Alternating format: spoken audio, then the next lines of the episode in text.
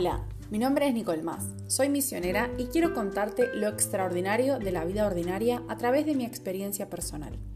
¿Es posible tener una vida extraordinaria? Claro, descubrámoslo.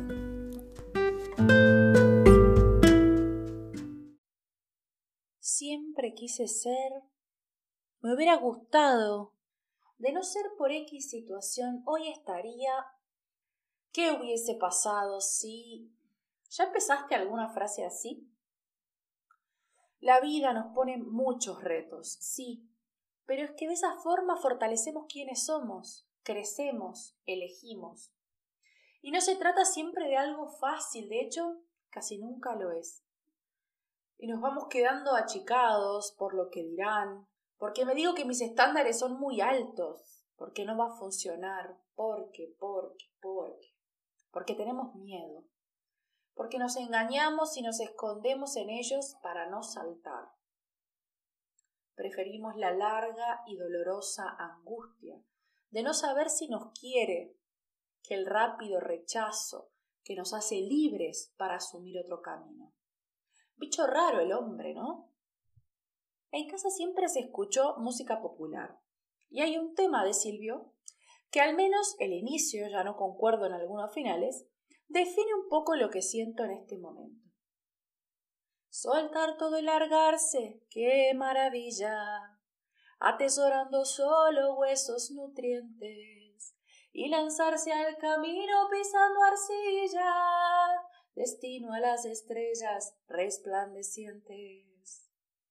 Soltar para poder alcanzar las estrellas, soltar para poder encontrar más, atesorar lo esencial y caminar en arcilla, saber que el nuevo camino es desconocido. No es tan firme, pero no olvidar el destino. Quebrar el sistema de esos miedos desestabiliza no solo a quien salta, sino también a quienes están alrededor. Hay quienes no soportan la libertad ajena, la felicidad de quien no se ata tampoco a eso.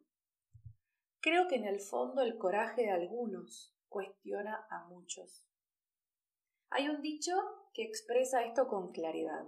Más vale malo conocido que bueno por conocer. ¿Por qué?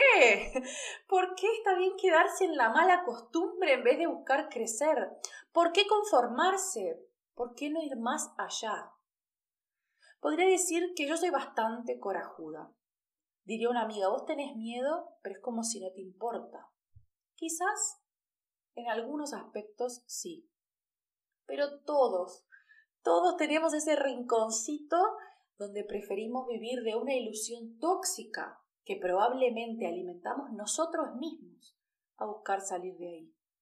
Hay tantos aspectos, puede ser laboral, vocacional, en las relaciones, en tus sueños, en tus pasiones, en algo que te gusta hacer, pero tenés miedo que a los demás no les guste, que te critiquen, que te cuestionen y sobre todo a fracasar. El miedo al fracaso nos coarta la libertad de arriesgar, cuando en verdad el mayor fracaso es no intentarlo. A veces hasta de un impulso te animás, pero qué difícil que es perseverar.